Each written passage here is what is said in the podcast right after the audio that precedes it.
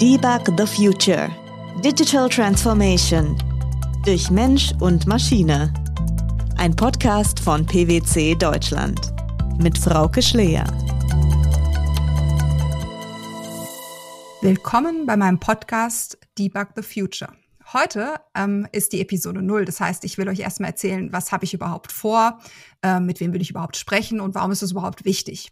Und ähm, dafür habe ich Gori mit dabei. Gori ist ein Partnerkollege von mir von PwC, ein äh, Kollege, mit dem es sehr viel Spaß macht, zusammenzuarbeiten, mit dem ich schon über ein paar Jahre zusammenarbeite. Gori, ich freue mich sehr, dass du dabei bist. Frauke, ganz herzlichen Dank. Äh, und natürlich kann ich das nur zurückgeben. Die Zusammenarbeit macht immer große Freude.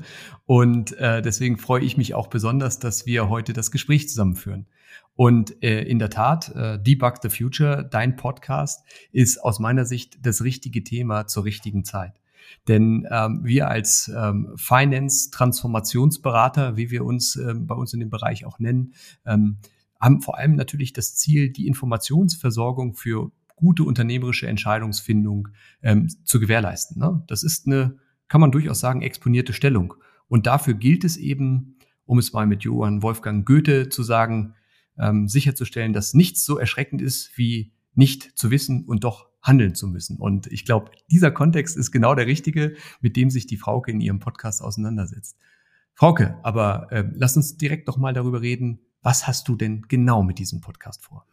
Ja, ähm, mein Podcast soll sich vor allem dem Thema annehmen, wie sich es tatsächlich schaffe, von einem Use Case, der datengetriebene ähm, Lösungen einsetzt, die äh, künstliche Intelligenz oder Machine Learning nutzen, zu einem wirklich operationalisierten System zu kommen. Heißt, ähm, ich wirklich auch auf Basis dessen Entscheidungen treffe. Ich glaube, Gori, du hast es super gesagt. Wir wollen alle und wir können alle datengetriebene Entscheidungen treffen. Wir haben die Algorithmen, wir haben die Daten, aber es ist doch manchmal auch so eine Lücke da zwischen dem, was wir können und was wir auch tatsächlich dann umsetzen täglich in unserer ähm, Entscheidungsfindung, äh, wenn ich beispielsweise ein Unternehmen steuere, meine Planung mache ähm, und gucke, wie soll ich eigentlich ähm, ja meine Entscheidung für die nächsten Monate treffen.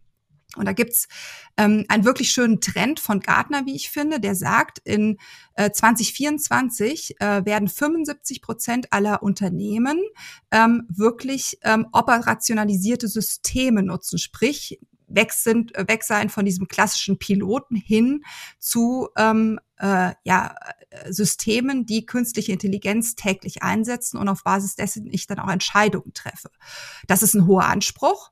Und ähm, äh, ich erlebe auch häufig ähm, in ja, meiner täglichen Arbeit, dass manchmal doch noch nicht immer die ganz die gleiche Sprache gesprochen wird, ähm, um diesem Anspruch auch gerecht zu werden. Also sprich, ähm, ein Data Scientist spricht manchmal eine andere Sprache als jemand, der aus einem Business kommt. Gleichzeitig ähm, stimmt dann auch häufig die Erwartungshaltung nicht, was kann denn überhaupt so ein System, was kann eine datengetriebene Lösung und was kann sie vielleicht auch nicht. Das heißt, Grenzen von künstlicher künstliche Intelligenz auch zu kommunizieren und ähm, auch ehrlich zu machen. Weil wenn ich das nicht tue, das zerstört Vertrauen. Und um Vertrauen zu erzeugen in diese Lösung, müssen wir sprechen. Und zwar genau über das Thema. Frauke, I couldn't agree more. ja, denn in der Tat ist es so, ähm, wir sehen auch für besonders performante Finanzorganisationen, dass das Thema datengetriebene Analysekompetenz ein absolut wettbewerbsrelevanter Faktor ist. Vor allem in Unternehmen, die in sehr wettbewerbsintensivem Umfeld unterwegs sind, die mit einer hohen Volatilität ähm, konfrontiert sind. Gerade für diese Unternehmen ist es so ganz entscheidend, dass sie in der Lage sind, so wie du es hier zum Gegenstand machst, sich die Frage zu stellen, welche Daten brauche ich, um Informationen zu generieren, die mir zum einen die Realität erklären und gleichzeitig auch die Prognose der Zukunft ermöglichen. Dafür muss ich die Daten sammeln, ich muss sie zu Informationen verdichten, ich muss daraus Muster erkennen können, ich muss daraus Ableitungen machen und verallgemeinernde Prinzipien im besten Fall dann generieren können. Also ein super Thema. Ich freue mich total, dass du mit diesem Podcast Debug the Future hier einen Beitrag leisten wirst, genau zu diesem Thema. Aber Stichwort Podcast. Vielleicht, Frauke, magst du uns noch mal sagen, warum das Format Podcast? Und es gibt schon so viele Podcasts. Warum jetzt ein weiterer? Ja, wie, wie bin ich auf die Idee gekommen? Ich habe, ich hole mal so ein bisschen aus. Ähm, ich habe ähm, ein Buch gelesen, das heißt einfach Wein. Und von diesem Buch, äh, ich kann es dir empfehlen, äh, ähm, war ich so begeistert im Sinne von, das war ein Buch, was ähm, Wein erklärt hat für jemanden, der überhaupt keinen Zugang vielleicht zu Wein hat ähm, und gleichzeitig aber auch für jemanden, der, glaube ich, schon sehr tief in der Materie drin ist. Und ich begeistere mich für das Thema Forecasting, Predictive. Und ich dachte, oh Mensch, so ein super Buch, das muss es doch auch für Predictive geben, muss doch für Forecasting geben, für jemanden, für alle sozusagen einen Zugang schaffen, die es vielleicht noch nicht haben oder auch einen Zugang ähm, äh, noch weiter etablieren, wo er schon da ist. Und ähm, dann habe ich so ein bisschen drüber nachgedacht, ja, ein Buch, hm, künstliche Intelligenz, wir sind so schnelllebig eigentlich will ich ja viele Leute erreichen und das mit seinem, einem sehr aktuellen Thema, wo, ähm, wo es auch um wirklich Veränderung geht. Und ähm, daher der Podcast, äh, weil er vielleicht auch besser auf schnelle Veränderungen reagieren kann, auch immer wieder neue Aspekte aufgreifen kann und dann vor allem auch durch Offenheit und Ehrlichkeit überzeugt. Ne? Also dass man wirklich auch, ähm, wie ich anfangs gesagt habe, mir ist unglaublich wichtig, ähm, was Wertstiftendes zu schaffen, wenn ich mit, äh, wenn ich mit anderen Leuten zusammenarbeite. Das heißt, es ist nicht yet another system und nicht yet another podcast. Es ist hm. was, äh, was einfach ähm, da sein soll und was ein, ein Mehrwert bringen soll. Und ähm, ja, wer mich kennt, ähm, weiß, dass äh, ähm, gerade so ne, Hilfestellung, Insights, Offenheit ein, ein ganz wichtiger Punkt ist in der Kommunikation, um auch mal beide Seiten von der Medaille zu beleuchten. Sowohl die, äh, die Data Scientists, für die ich viel Verständnis habe, weil ich selbst in dem Fach promoviert habe.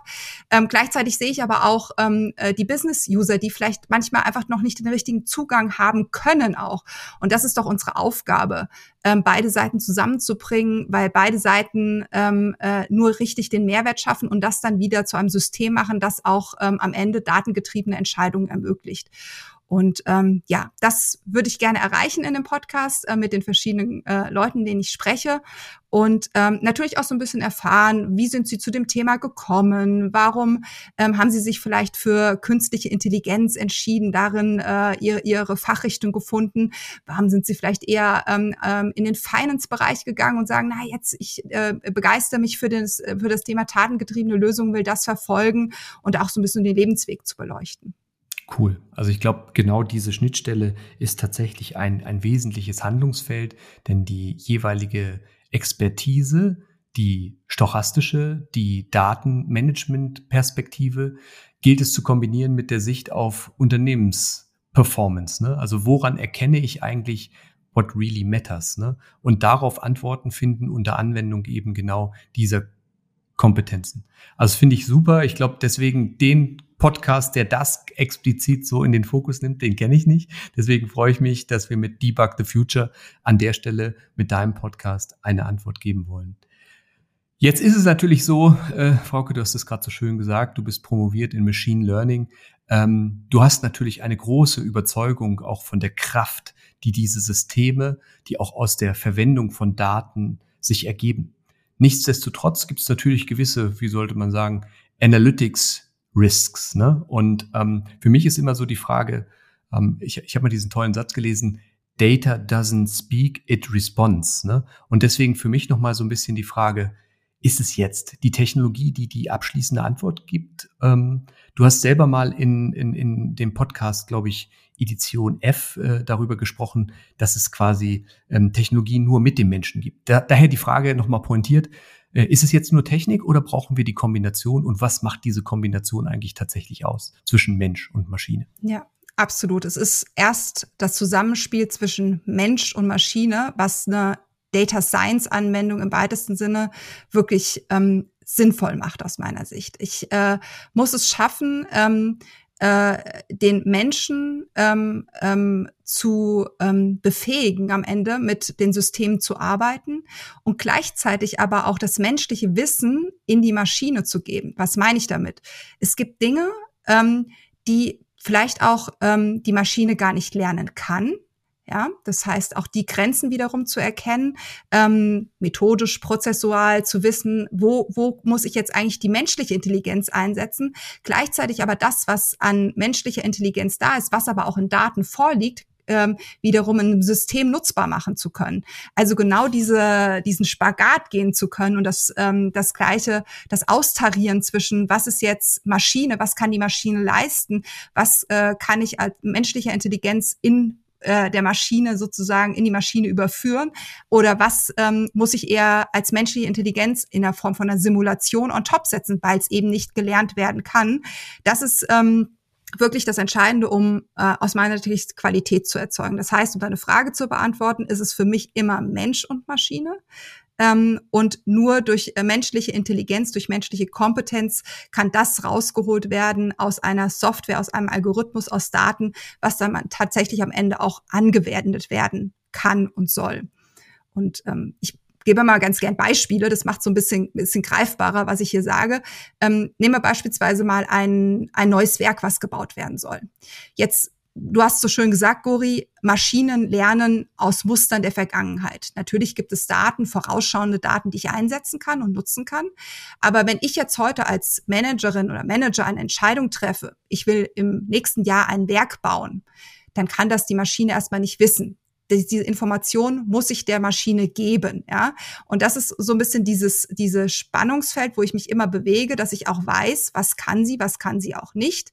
Heißt nicht, dass ich eine Blackbox zu einer Whitebox mache, sondern eher vielleicht zu einer Graybox. Das heißt, die Mechanismen verstehe, wie sie grundsätzlich funktioniert und damit dann eben auch arbeiten kann.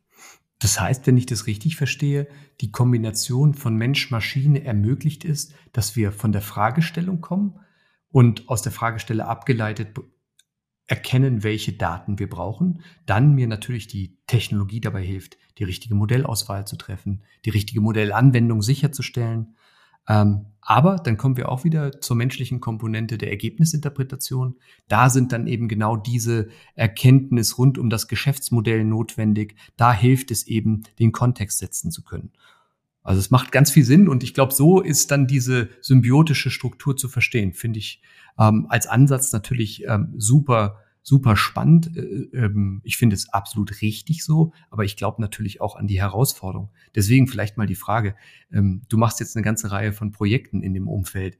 Ich denke, man macht da eine ganze Reihe von Erfahrungen, ähm, was schon gut funktioniert, wo noch Entwicklungsbedarf ist und deswegen die Frage, ich meine, äh, du hast deine Sicht, aber wie schauen die anderen drauf und Hast du die Möglichkeit, hier im Podcast mit Menschen zu sprechen, die selber gerade da Erfahrungen sammeln und die hier auch mit uns teilen können an der Frage, wo ist der optimale Schnittpunkt? Genau. Auch ich will was im Podcast lernen. Das heißt, ich spreche ja. natürlich mit ganz spannenden Menschen, ähm, äh, ähm, die genau an der Schnittstelle arbeiten, die ähm, äh, genau die Themen auch vielleicht erlebt haben in der ein oder anderen Form. Und das ist ja auch wieder spannend, mal zu sehen, die unterschiedlichen Perspektiven. Wie sieht es denn jemand, der vielleicht eher ähm, aus einem technischen Umfeld kommt? Oder wie sieht das jemand, der eher aus der fachlichen Anwendung kommt? Und ähm, das wiederum zusammenzubringen ähm, und davon lernen zu können, gegenseitig und zu sagen, hey, stimmt, so habe ich vielleicht noch gar nicht drauf geguckt, ähm, äh, ist glaube ich, äh, ein, eine sehr äh, eine sehr spannende ähm, Erkenntnis, die man daraus ziehen kann und ähm, äh, vielleicht auch so ein bisschen was für sich mitzunehmen und zu lernen und ähm, die eigenen Projekte, die man vielleicht gerade angeht, äh, Systeme, ähm, äh, die man versucht umzusetzen, auch mit dem Wissen, den Erfahrungen von anderen anzureichern. Super, also ich, da freue ich mich. Das werden bestimmt spannende Gespräche äh, mit, mit, mit tollen äh, KollegInnen. Ähm, und da, da äh, denke ich, können wir alle was lernen. Und ich finde es toll, wie du es gesagt hast, dass du selbst auch mal natürlich hier noch was dazu lernen möchtest von den Gesprächspartnern aus den Gesprächen, aus der Diskussion. Ähm, eine lustige Anekdote mag ich äh, kurz mit dir teilen, Frauke. Wir hatten vor kurzem den Campus for Corporate Transformation. Das ist eine Veranstaltung ähm, der beiden Professoren Serden Oschan und Professor Martin Glaum von der WHU, Otto Beisheim School of Management ähm, in Düsseldorf. Und ähm, das war ein sehr illustrer Kreis, der da zusammengekommen ist an Unternehmensentscheidern, die ein Stück weit auch über die Frage diskutiert haben, ähm, wie denn die Ent Transformation von Unternehmen derzeit äh, abläuft. Unter anderem war zum Beispiel Martin Brudermüller da, der über die äh, CO2-Agenda von der BASF berichtet hat. Ähm, ganz lustig, da war auch Lars Grünert, äh, äh seines Zeichens CFO der Trumpf, ähm, und ähm, er berichtete von der Advanced Analytics Anwendung oder beziehungsweise der Predictive Planning Lösung, mit der bei ähm, Trumpf im Finanzbereich gearbeitet wird. Und ähm, tatsächlich hat er das sehr, sehr äh, interessant äh, darstellen können, äh, großes Interesse aus der Zuhörerschaft bekommen. Und ähm, die pointierteste Frage kam dann nämlich am Ende, die dann hieß, Mensch, wenn Sie ein so tolles äh, äh, Predictive Planning Tool im Einsatz haben, äh, lieber Herr Dr. Grünert, sagen Sie mal, wohin geht's denn mit der Konjunkturentwicklung in Deutschland?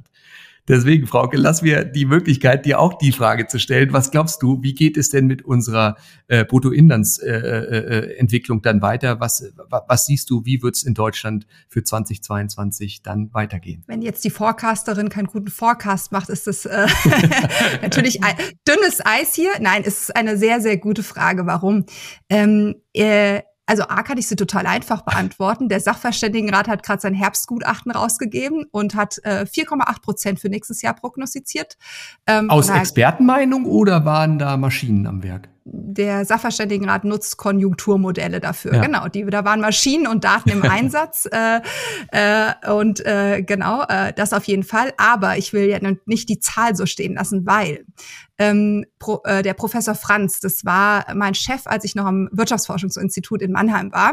Und der war damals Vorsitzender vom Sachverständigenrat. Ähm, und äh, äh, der hat immer schon begeistert darüber gesprochen. Ich, ich hoffe, man hört die Ironie, ähm, dass immer in der Presse nur die Punktprognose kommuniziert worden ist. Genauso wie ich es wie, wie ich's jetzt gerade ja, getan ja. habe, die 4,8 Prozent. Ähm, sondern er sagte natürlich, naja, äh, und das ist auch, das ist, das, das ist auch mal eine sehr, sehr wichtige Erkenntnis. Sowohl der menschliche als auch der maschinelle Forecast hat Unsicherheit. Und es geht eigentlich darum, die Unsicherheit zu managen und zu kennen.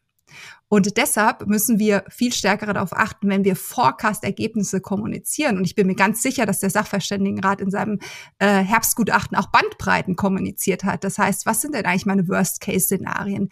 Wie bin ich denn in der Lage, dann auf die Unsicherheiten zu schauen?